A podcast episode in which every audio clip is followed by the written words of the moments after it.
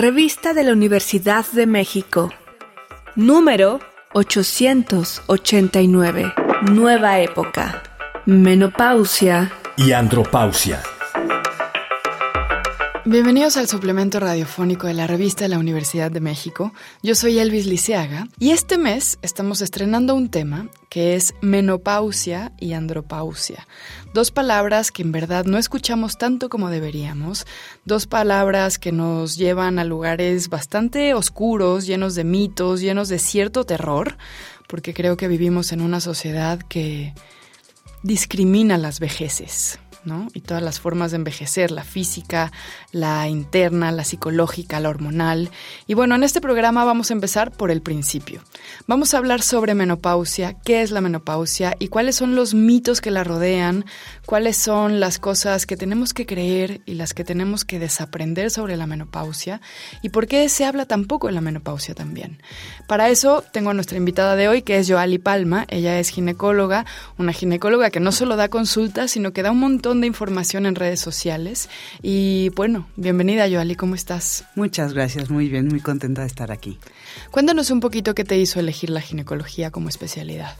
Se me hizo una de las especialidades o la especialidad más completa, donde podías complementar muy bien la medicina de tratamientos médicos, pero también la cirugía, eh, operaciones. Se me hacía muy completa, muy dinámica y siempre me sentía más cómoda entre mujeres. Entonces la obstetricia me encanta. Entonces a partir de ahí dije, a esto me tengo que dedicar. Oye, y cuéntame, ¿por qué tú crees que se habla tanto más de menstruación que de menopausia? Yo creo que históricamente se ha tenido olvidada muchas partes del, ciclo de, de la mujer y como que la menopausia es un tema que no se habla tanto porque parece que no es importante o pareciera que no es importante y solamente como si lo más importante de una mujer fuera su etapa reproductiva. Cuando la menopausia es una serie de cambios importantísimos que pueden derivar en prevenir enfermedades a corto y a largo plazo. Y dime una cosa, ¿qué tiene que ver este no hablar lo suficiente de la menopausia y de hecho mitificarla y en ese en ese en ese ejercicio como de mitificarla, aterrorizarla, romantizarla, ¿no? O sea, como todas las eh, interpretaciones medio, no sé, como medio fantásticas, medio para acobardarnos o para envalentonarnos, ¿no? O sea, como que hay mucha carga moral en no hablar de ello.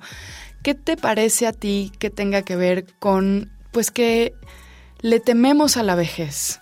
O le la queremos ocultar, no sé, me parece que una persona envejece y empezamos a tratarla diferente. Sí, yo creo que la sociedad siempre ha como que glorificado la juventud o la etapa reproductiva como si fuera el ideal o la mejor etapa de todo mundo cuando la, verdad es que envejecer es un proceso natural y justo como es un proceso natural tenemos que entrar a esa etapa de la mejor manera posible.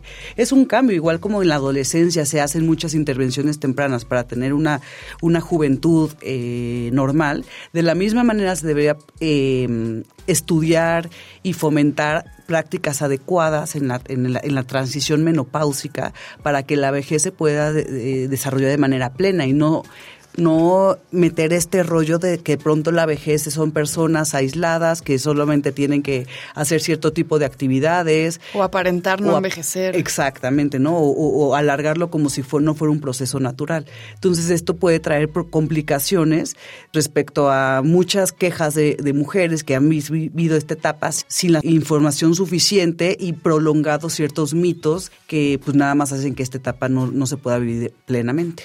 Ahora, Joali, ¿qué es la menopausia? La definición de menopausia es cuando una persona deja de menstruar durante un año exactamente. Entonces, ese día que cumples un año sin menstruar, e, ese día, es nada más un día, es cuando ya se define la menopausia. Pero la perimenopausia son todos estos años alrededor de esta transición de que dejas de menstruar, en los cuales puede haber cambios físicos, emocionales, hormonales, que nos llevan a una excelente ventana de oportunidad para que cuando la vida reproductiva de la mujer termine, empiece a haber ciertos cambios que puedan enfrentar sin temor y con las mejores condiciones para entrar a la vejez. ¿Cuáles son los peores mitos sobre la menopausia? Yo creo que el principal es que la vas a pasar mal. Mal, eso, eso, que se van a volver locos. Es lo mismo que la, transición en la adolescencia, es una etapa nada más que tenemos que entrar con suficiente información. Entonces, un mito es que la van a pasar mal, eso es falso. Se puede llegar a pasar mal si no se está preparado o si no se tienen las condiciones de salud idóneas. Por eso es importante hablar de la prevención oportuna, de las todo lo que tenemos que hacer para entrar a esta disminución de hormonas que solíamos estar acostumbradas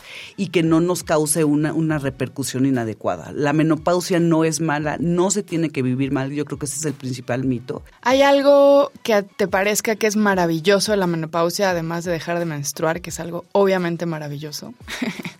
Hay gente que le gusta. Cómodo. No entiendo. Hay gente que le gusta. Yo, siento que yo voy a ser tan feliz el día que no me tenga que ocupar de mis ciclos menstruales. Exactamente. Pero creo que algo muy bonito de la, de la, de la menopausia es no menstruar, pero además empezar a entender que eh, hay, tienes que volver a reencontrarte con otra forma de vivir tu vida, tu sexualidad, tu, tus emociones. Porque creo que vivimos en una sociedad que nos identifica mucho como en cuanto a que podamos ser madres o en cuanto a que tengamos líbido y seamos sexuales. Entonces estas dos etapas que cambian radicalmente con la menopausia, pues como que parecen amenazar nuestra feminidad, nuestro ser mujer, nuestra, no sé, nuestro valor, nuestra autoestima, ¿no? Entonces, háblame un poquito de cómo se relaciona la menopausia a la sexualidad. Claro, o sea, lo, lo importante de aquí es saber que e, efectivamente ese cambio en las hormonas, esa disminución también de las hormonas masculinas, la testosterona, etcétera, puede generar cambios en la libido y en la sexualidad. Además, hay cosas que repercuten de forma negativa. Por ejemplo, la falta de estrógenos hace que la vagina eh, no esté como tan hidratada y puedan llegar a ser hasta dolorosas. Entonces, por eso es bien importante saber qué tipo de eh, perimenopausia estás teniendo tú para ver en qué momento pues, se puede mejorar esa sexualidad a través de tratamientos tópicos, tratamientos psicológicos, porque obviamente este cambio en las emociones también puede disminuir la libido y saber que es un es un es falso que la sexualidad no se pueda vivir plenamente durante la perimenopausia. ¿Cuáles son algunos de los cambios más comunes, ¿no? Como esto que dices, como la falta de humectación. ¿Cuáles son otros cambios en otras partes del cuerpo que vamos a ver? Puede haber pérdida de cabello, la piel está un poquito más reseca, las emociones pueden ser muy lábiles, em, puede haber estos famosísimos bochornos, que es como que sientes demasiado calor y estamos aquí en esta temperatura y pueden estar sudando no pueden tener un poco de insomnio, Ese es muy común, ¿no? El del bochorno es como el de las películas. Sí. Eh, pueden tener también ansiedad. Em, entonces son, son varios síntomas que pueden o no pueden presentarlos dependiendo y que pueden mejorar muchísimo con el tratamiento oportuno.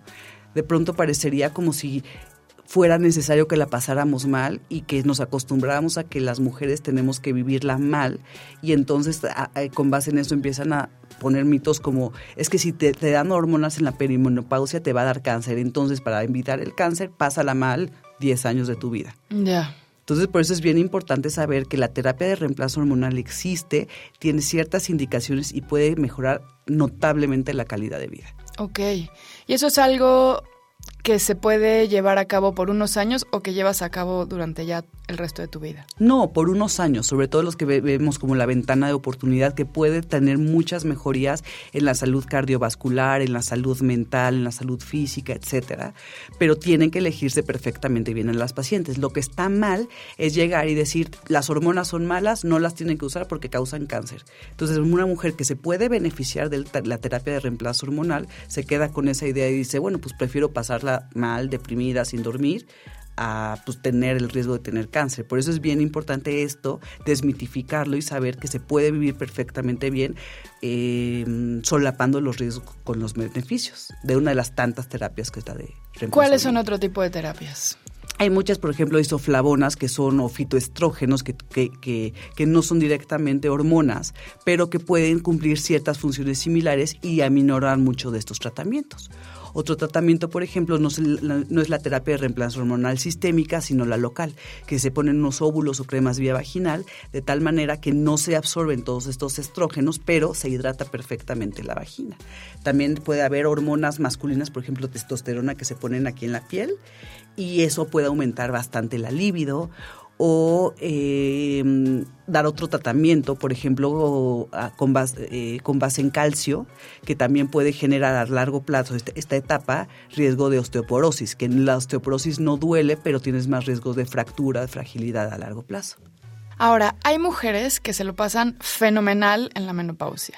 ¿Tú crees que esto tiene que ver con la idea que tienen de lo que representa ser mujer o simplemente cada quien enfrenta un destino o una situación hormonal distinta? ¿Qué tanto importa lo psicológico?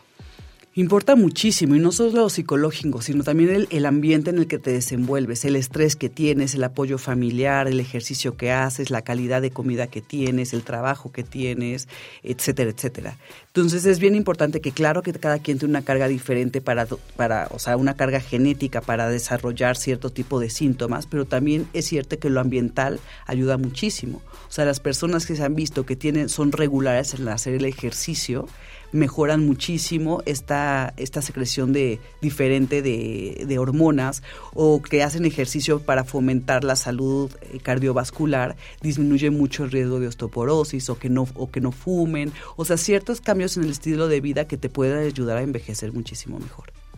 Oye, Joali, y antes de que se nos acabe el programa, siempre se dice que los hombres, aunque no tengan ciclos menstruales, tienen sus ciclos hormonales. Y también este mes en la revista se habla de andropausia. ¿Qué tan parecidas, qué tienen en común la menopausia y la andropausia? Igual en la andropausia es una disminución o un cambio en la secreción de hormonas. Es cierto que en los hombres la, su periodo fértil es muchísimo mayor que en las mujeres, aunque también está asociado a ciertas complicaciones en, en el embarazo, por ejemplo, eh, los bebés pueden tener más riesgo de acondroplasia, que son estas alteraciones en los huesos, que los bebés son más chicos. Sí, los padres son mayores. Exactamente, es un factor de riesgo. Pero finalmente también hay una disminución en, la, eh, en, la, en el deseo sexual. También pueden tener problemas como eh, dificultad para lograr ciertas erecciones y eh, psicológicamente también puede eh, haber un cambio importante que no es tan hablado por, por este este, este error que de pronto se pone que las mujeres sí pueden tener más, o sea, sí tienen derecho a tener problemas psicológicos y los hombres no. Claro, ahí el mandato de la masculinidad es atroz, ¿no? Esa pérdida que es real de la juventud les afecta, ¿tú crees, más a los hombres o a las mujeres? No, a las mujeres. ¿De cuánto tiempo tiene la famosa pastilla para, para promover la sexualidad en los hombres y en las mujeres es un tema el, el hipodeseo sexual o los problemas eh, en las mujeres, pues no era como un tema tan importante la sexualidad, como que siempre se, se, promovía más al hombre que a la mujer. Y este es un tema que apenas está empezando. Por ejemplo, muchas dosis para hormonales para específicamente el bajo deseo sexual estaban mucho más estudiados o los estudios fueron hechos más en hombres que en mujeres. Hmm. En mujeres te dicen, bueno, en hombres es tanto. A ver, casi casi pruébala tú. Y van los representantes a decirte eso. En hombres es tanto, pero en mujeres no se han hecho tantos estudios. Claro. Entonces, típico. Pues sí. Bueno, muchísimas gracias, Joali. Antes de despedirnos ahora sí, eh, dinos por favor tus redes sociales y no sé si nos quieres recomendar algún tipo de lectura o página o lugares en donde encontramos esta información. Pues mis páginas son, sobre todo en Instagram, que es la que más uso, es DRA Joaji Palma, se escribe Joaji y se pronuncia Joali, y generalmente ahí yo comparto mucha información sobre esto, ahí tengo justamente hablo mucho sobre la perimenopausia en, que, en enlaces que voy compartiendo por ahí. La CDC y la Organización Mundial de la Salud también hacen muchos folletos para eh, explicar todos estos cambios, los riesgos y los beneficios de diferentes terapias. Perfecto, Joali, muchísimas gracias. No, de qué. Gracias por la invitación. Hemos llegado al final del programa. Si quieren leer más sobre menopausia y andropausia, les recomendamos los artículos Menopausia de Yoconda Belli y Menopausia y sexualidad, una relación no tan sencilla, de Ana Freixas. Ambos artículos se encuentran en el número de este mes de la revista de la Universidad de México. Pueden consultarla gratuitamente en www.revistadelauniversidad.mx. Y recuerden que en Twitter, en Facebook y en Instagram nos encuentran como arroba revista-unam. Y sobre este programa pueden escribirnos a arroba shubidubi. Gracias a Frida Saldívar, a Miguel Ángel Ferrini y a Yael Weiss. Yo soy Elvira Liceaga. Hasta pronto. Este programa es una coproducción de la revista de la Universidad de México y Radio UNAM. Consulta esta entrevista y las anteriores en radiopodcast.unam.mx.